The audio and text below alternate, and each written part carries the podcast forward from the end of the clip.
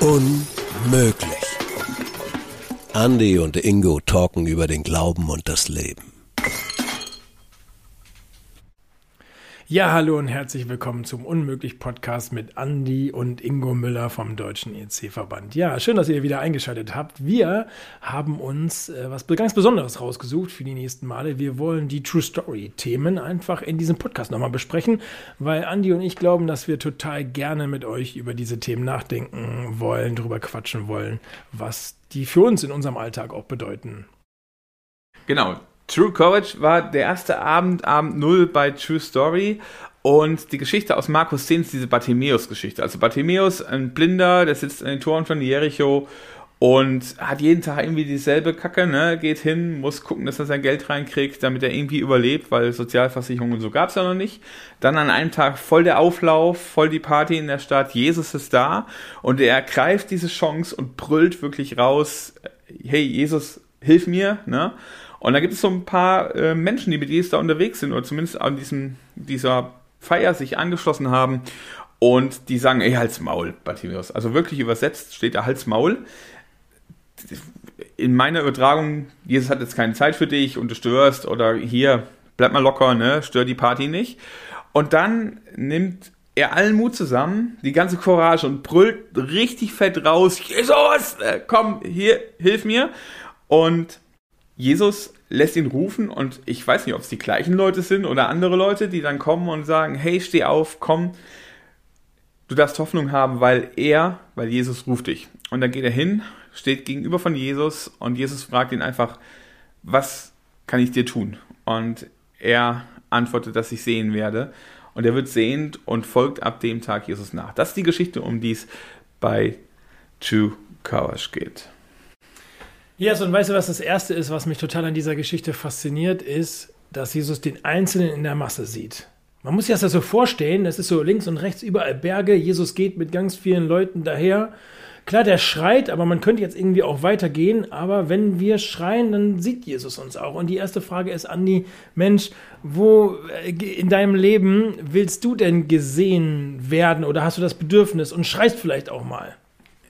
Ja, ich hätte dir gerade fast widersprochen so ein bisschen, weil ich finde, das ist eigentlich so eine Geschichte, wo ich das Gefühl habe, da muss einer schon zweimal laut schreien, damit Jesus reagiert. Also es gibt ja andere Geschichten, wie jetzt Levi am Zollen, ne, wo man sagt, okay, er sieht diesen, diesen Levi, diesen Matthäus da sitzen und sagt, hey, sieht ihn, geht hin, nimmt, nimmt ihn wahr und Bartimäus müsste schon rausbrüllen.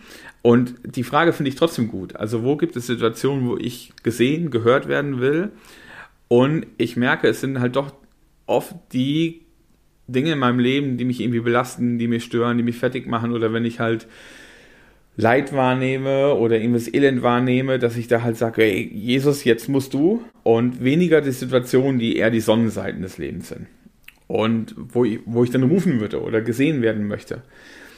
Und ich glaube manchmal, das hat absolut seine Berechtigung, ich glaube, das ist ganz normal. Und trotzdem ist mein Wunsch irgendwie immer, dass ich auch in diesen guten Momenten wahrgenommen werden möchte, weil ich glaube, wenn ich da nochmal diese Beziehung zu Jesus intensiv lebe, auch in der Dankbarkeit oder so, dass dann die schweren Momente gefühlt irgendwie leichter sind, weil ich weiß, okay, er ist immer da. So, aber schreien tue ich tatsächlich in den Momenten, wo ich so denke, ach du Scheiße, was ist das jetzt? Ein praktisches Beispiel aus der ähm, näheren Vergangenheit bei so einer True Story Woche sind ja auch so Momente da, wo du manchmal äh, da sitzt und denkst so, scheiße, ich muss gleich auf diese Bühne da drauf, ne? Und da sitzen halt 100, 130 Leute oder so. Und die hören dir zu. Und in deinem Kopf hast du im Vorfeld deine Verkündigung und deine Predigt, deine Andacht, hast du alles irgendwie parat und so. Und dann kommt dieser Moment davor und du saugst ganz viel auf, was geile Sachen im Vorprogramm laufen und denkst, so, na scheiße, das passt ja irgendwie überhaupt nicht, oder ne? Oder ach du Kacke, oder jetzt haben die das schon vorgegriffen, das kann ich doch gleich nicht nochmal bringen, oder, oder, oder. Und du wirst total unsicher. Weiß nicht, Ingo kennt das nicht, aber ich kenne das, man wird total, man, man wird total unsicher. Und dann gibt es wirklich so einen Moment, wo ich dann sage, Jesus, jetzt musst du. Und dann gehst du echt mit schlotternden Knien dahin und denkst so, alter Scheiße, jetzt, jetzt musst du, Jesus. Ja, cool. Ich habe eine, eine andere Situation, die mir gerade eingefallen ist, die, äh, wo ich mich irgendwie so ein bisschen wie Bartomeus gefühlt habe. Jetzt gar nicht, also man darf das jetzt nicht eins zu eins vergleichen, aber äh, wir haben jetzt neulich ein Krimispiel gespielt. Äh, Krimispiel, im Grunde gibt es einen Fall, neun Leute waren anwesend, einer von den neun ist der Mörder gewesen und wir haben gemeinsam herausgefunden, wer ist das eigentlich. Ich war es nicht, war ganz erleichtert. Oft bin ich der Mörder und dann ist das ein ganz anstrengender Abend. Es war ganz äh, entspannt grundsätzlich. Ich hatte aber eine Rolle, die mir so gar nicht entsprach. Also ich musste eher ruhig, unsicher, ängstlich wirken und so ein bisschen spielen. Und ich bin eher ein aktiver Spieler. Also ich denke laut mit, versuche zu lösen, wer war's. Und das konnte ich in dieser Rolle nicht und habe versucht, die ersten anderthalb Stunden oder so, echt mich total zurückzunehmen. Und dann habe ich irgendwann gemerkt, boah Leute, ich kann nicht mehr. Ja, wollte ich gerade sagen, du und zurücknehmen, ey. ja, wirklich, ich habe es mir wirklich, ich habe ich habe mir wirklich Mühe gegeben. Ihr könnt meine Frau fragen und ein paar andere, die waren ja dabei.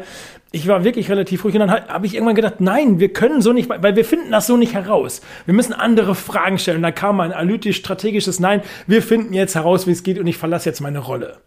Und das war so ein bisschen so ein, so ein Schrei für das, was, was jetzt eigentlich dran ist. Da, da habe ich gemerkt, so ein bisschen wie Bartimeus. Ne? Ich saß da irgendwie still am Rand, habe mir irgendwie ja zu gesehen nicht, aber ich habe mitgekriegt, was da passiert und dann musste ich irgendwie aktiv werden, um das für mich Richtige zu tun in dem Moment. Und für Bartimeus war das auch. Er musste aktiv werden, weil er wollte jetzt seine Situation, die Chance wollte er sich nicht nehmen lassen. So, und, und los geht's. Mich schockiert an der Geschichte ja was, ne? Also mich schockiert ja wirklich, also erstmal, man kann das ja alles das Tolle sehen, ne? Bartimäus ruft und er lässt sich nicht zur Ruhe bringen und brüllt nochmal und Jesus fragt, hey, was kann ich dir tun und so. Kommen wir nachher bestimmt auch noch drauf. Aber du, was mich schockiert? Diese Menschen. Also, dass das so schonungslos steht, da kommen echt welche und sagen, halt's Maul. Ey, du störst. Und dann kommen, also ich habe es ja eben schon in dem Erzählen der Geschichte so ein bisschen rausklingen lassen, kommen dann die gleichen, die sagen, ah, hier, steh auf, komm, du kannst Hoffnung haben, weil Jesus ruft dich.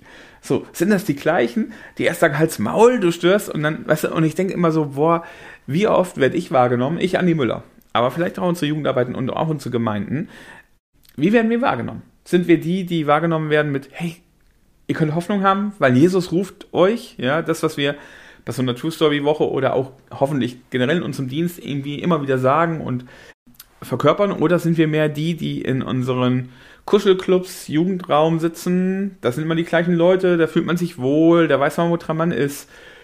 Und alles andere, was da reinkommt, vielleicht auch mal neue Leute oder so, die stören eigentlich unser schönes Miteinander und so. Und deshalb, ja, wir haben jetzt unsere Zeit mit Gott und alles andere nervt uns, stört uns. Man könnte es sogar ein bisschen weiter brechen, sogar noch. Diese ganzen Diskussionen um Musikstil, um Gottesdienstuhrzeit und, und, und könnten da vielleicht auch Leute sagen, nee, das stört uns. Also jetzt seid mal still, ja, wir haben unsere Zeit mit Jesus. Jetzt mal ganz, ganz weit gegriffen. Und dabei, über diesem ganzen Wir und Jesus, verlieren wir genau das aus dem Blick, wofür eigentlich Jesus gekommen ist, nämlich zu suchen und zu retten, was verloren ist. Ja? Und das, diese Hoffnung auszusprechen. Und dann muss erst Jesus sagen, oder ihn hören und sagen, komm, schickt ihn zu mir, dass die Leute wieder rallen, bam, wir haben ja eigentlich einen Auftrag, ne? Und können das tun, weil Jesus das sagt. Aber wie oft verzetteln wir uns doch in unserem eigenen Klein-Klein und nicht nur in unseren Gemeinden oder Jugendarbeiten, auch persönlich. Wie, viel, wie oft verzettel ich mich in meinem, boah, ich und Jesus und verliere dabei aus dem Blick, was eigentlich auch eine Aufgabe von mir als einzelner Christ ist, denn für die Menschen in meinem Umfeld da zu sein. Und denen zuzusprechen, du kannst Hoffnung haben, weil Jesus ruft auf dich. Und da frage ich mich manchmal, wer bin ich eigentlich heute? Also ich glaube, ehrlich gesagt, ich kann mir das total gut vorstellen, dass das die gleichen Leute sind. Und wenn ich ehrlich bin, hab, du wurdest am Ende, hast du ja jetzt schon auch nochmal dich persönlich mit reingenommen. Ich habe sofort gedacht, ja, und bin ich nicht genau so ganz oft? Ja, du sowieso. Dass ich meine Vorstellung habe und am Ende versuche, alles reinzupressen und jetzt ist tatsächlich so, in meinem Begabungstest ist Anpassungsfähigkeit wird nicht groß geschrieben, so, ne? Ist eher so bei mir unterentwickelt. Ich versuche eher dann wieder Alternativen zu lösen, um wieder das hinzukriegen, was mir doch eher gefällt. Aber anpassungsfähig im Sinne von, Mensch, äh, Andi, du hast eine Idee und ich merke, ach ja, das ist auch okay für mich. Das fällt mir schwerer, wie du sagst eine Kritik auf meine Idee und ich gucke dann, ach, dann machen wir was anderes so, ne? Dann machen wir es doch ein bisschen anders. Und so waren die ja irgendwie auch drauf, ne? Die hatten da so eine Vorstellung von, nein, Jesus geht jetzt dahin, der, der wird da jetzt vielleicht auch was ganz Großes machen und keine Ahnung was, der geht ja in Richtung Jerusalem. Die hatten ja schon eine Erwartung, was da passiert. Und dann sitzt da jemand und hält so diesen großen Plan auf, so, ne? Und dann passt der auch gar nicht ins Bild. Und ich kenne durchaus Gemeinden, eine Gemeinde, in der ich früher mal gearbeitet habe, da gab es jemanden, der auch so ein Ticken ähnlich war wie Bartimäus, so obdachlos. Roch auch eher äh, schwierig, aushaltbar für viele. Nein, du nicht, Andi, ist okay. Und, und es war schwierig für die Gemeinde, den Menschen in dieser Kirche zu akzeptieren weil das einfach natürlich irgendwie auch juristisch schwierig ist dann oder so. Also ich verstehe da auch das und ich will da gar nicht sagen, die Bösen, sondern ich würde mich eher kritisch hinterfragen, wie oft bin ich selber so, dass ich eigentlich nur mit Menschen zu tun habe, die mir dann auch passen. Ich alles andere so ein bisschen aus dem Blick verliere. Und das ist so geil an Jesus. Der sagt halt, vielleicht sagt er sogar extra zu den gleichen, ja Mensch, hol ihn, hol ihn, auch für den ist das wichtig. Und dann, äh, und dann kommt die Selbstreflexion von denen, ah ja, wenn Jesus das sagt, ja, na logisch, natürlich holen wir den. Finde ich geil. Das, das, kann manchmal wirklich die Augen aufmachen, weißt du, wie schnell wir auch mit Vorurteilen sind. Also, so dieses, boah, nee, hier, komm, du jetzt nicht oder du bleib mal außen vor, ne? Das haben wir ja schon öfters. Ich weiß, meine Frau hat es mal gemacht, so eine Predigt über kein Ansehen der Person in der Gemeinde, ne? Über Jakobus das sind schon spannende Reflex also Reaktionen, die da kommen, wenn Leute darauf nochmal so reagieren und äh, sagen, nee, auf keinen Fall und trotzdem macht man's. Und ja, da packe ich mir in die eigene Nase, wie oft bin ich mit Vorurteilen unterwegs und wie oft habe ich das schon erlebt, dass ich Vorurteile hatte und dann aber entdeckt habe, die stimmen überhaupt nicht, sondern diese Menschen, wo ich große Vorbehalte oder Vorurteile hatte, egal ob das jetzt optisch oder inhaltlich oder wie auch immer war, in meinem Leben an vielen Punkten zum Segen geworden sind also ich erinnere mich noch ganz gut. Wir haben mal, ich habe mal so Jakobsweg-Touren gemacht, ne? Und wir sind an einem Tag da unterwegs gewesen und dann kommt da ungefähr auf der Hälfte der Strecke zum Zielort. Wir waren dann nach Hortanas, das ist so ein Bergdorf da unterwegs, hält so ein fetter Münchner BMW neben uns an der Straße. Und ich sehe da nur im Beifahrersitz so eine etwas schick aufgemachte Frau drin sitzen, so um die 50 schätze ich, und im Beifahrersitz, äh, im Fahrersitz, der Mann stieg aus ne, und sagte Buon Camino, also das ist der Gruß, mit dem sich die Pilger so begrüßen. Ne? Und ist so, na, Servus, gell? Und so, so Bayer halt, ne? Und ja, ah, seid ihr auch im Jakobsweg unterwegs? Und ich so, ja, ja, war ein knallheißer Tag. Ja, ja, sie gehen jetzt auch los, ne? Und wir gehen weiter und ich sag zu dem Mädel, mit dem ich da unterwegs war, sage ich, weißt du, die, das geht mir voll um den Sack, ey, diese diese Touris auf diesem Jakobsweg, ne, die sich 10 Kilometer vorm Ort oder so oder 20 Kilometer vorm Ort irgendwo mit einem fetten Auto hinstellen, dann laufen sie halt die eine Etappe und erzählen daheim, ja, wir waren in Spanien um Jakobsweg unterwegs. Ne, das ging mir voll auf den Sack in dem Moment. Und wir sind dann weitergelaufen, ihr ging das auch auf den Sack und äh, wir kamen dann in diesem Dorf an, haben uns dann eine Herberge eingecheckt und waren dann ein bisschen vor dem Ort, war eine große Wiese, haben uns ein bisschen hingechillt und irgendwann kam halt dieses Ehepaar von Weitem, sag ich, oh, guck mal, da kommen sie. Und dann habe ich nochmal genauer hingeguckt und als sie auf der Höhe von uns waren, habe ich gesehen, dass die Frau in so einem Rollstuhl saß. Ähm, mit zwei Elektrounterstützung, weil der Mann musste schon auch schieben, damit es halt über den Weg halt vorwärts ging. Und dann habe ich abends mit denen gesprochen, habe mich erstmal dafür entschuldigt, dass ich so und so gedacht habe. Und dann war das so krass, der Mann ist jeden Abend also jeden Morgen sind sie losgelaufen auf ein Stück, was er sich abends angeguckt hat, wo das halt auch ging mit dem Rolli, das ging nämlich überall. Und die Frau hatte MS. Und der Arzt hat gesagt, weil sie immer diesen Traum hatten, halt nochmal auf diesen Weg zu gehen, dass es nur noch dieses Jahr geht, sonst sieht er da keine Chance mehr, gesundheitlich. Und dann hat er jeden Abend diese Frau quasi ins Bett gebracht, gewaschen, geduscht, hingelegt, ist mit dem Taxi zurück dahin gefahren, wo das Auto stand, hat sich dann informiert, hat die Etappe für den nächsten Tag angeguckt, ist dann irgendwann spät abends ins Hotel. Dann sind sie am nächsten Morgen da zum Ausgangspunkt gefahren und sind weiter mit ihrem Rolli. Und dann dachte ich so, krass, das hat mir so die Augen nochmal aufgemacht. Und ich glaube, es muss ja nicht nur so sein wie in der Geschichte, so eine direkte Ablehnung von jemandem, ey, du jetzt nicht, sondern ganz oft dieses unterschwellige, wo mir Menschen mit unserer Art, mit unseren Vorurteilen den Weg zu diesem Jesus verbauen. Das passiert sehr häufig, auch bei mir. Das ist abgefahren. Ich habe eine, ähm, ja, nicht ähnliche Situation äh, erlebt. Äh, mein Sohn hat beim Marathon mitgemacht in Kassel und das Ziel war quasi im Stadion in Kassel. Die liefen also ein. Also es ist hier riesengroß äh, geworden. Total. Ich glaube, der, äh, der Marathon mit den meisten Kinderbeteiligungen äh, deutschlandweit. Ähm, und von daher war da richtig was los.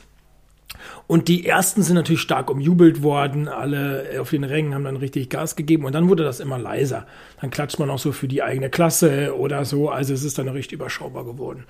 Und dann sind, ist, ist lange niemand gekommen oder so, ähm, weil dann gibt es ja so ein bisschen so, oh, die meisten sind jetzt durch.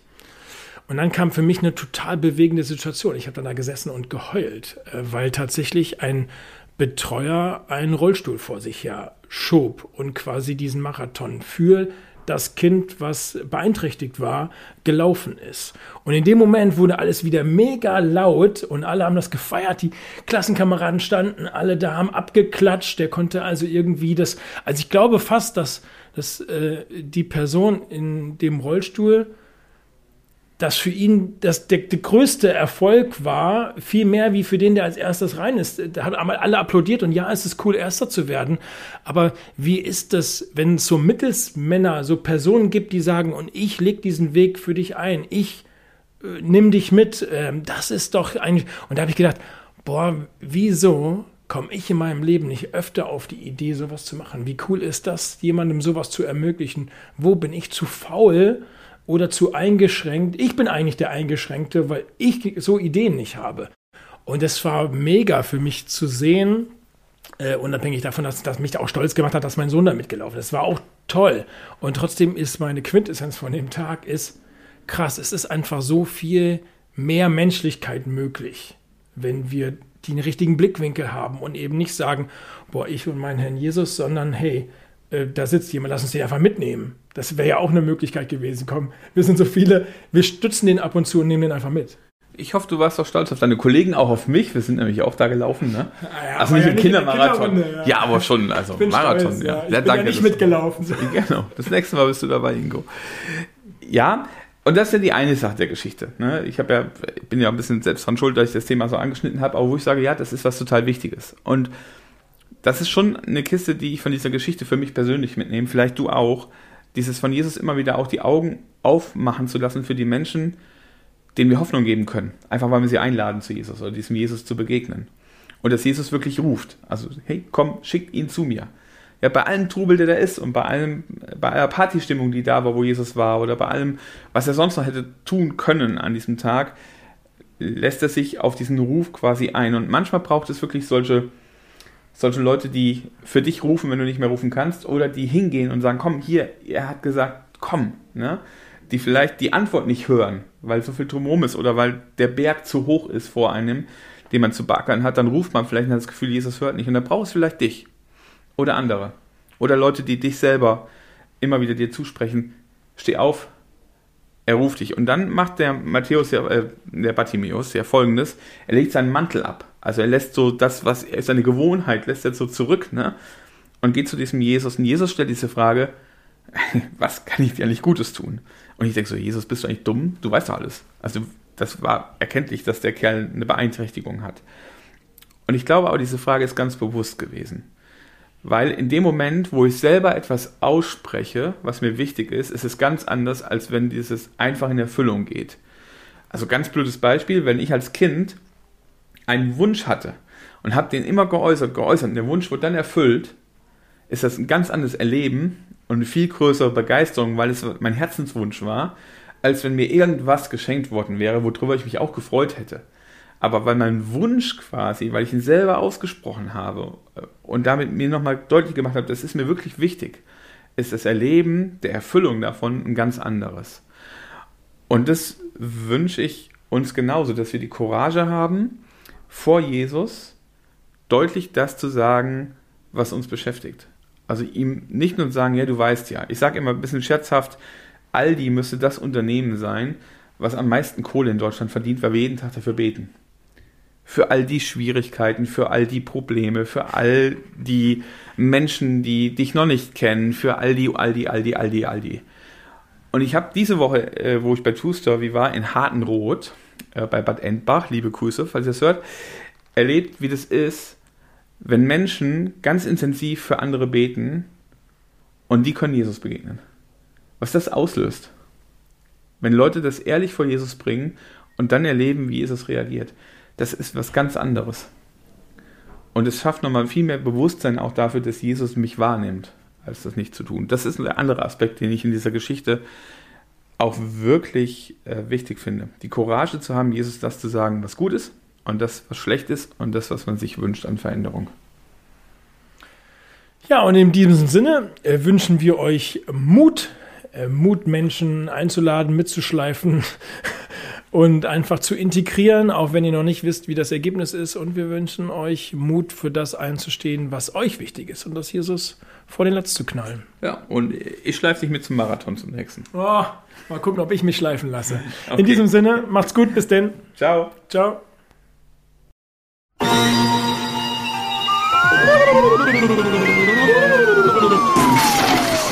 Unmöglich.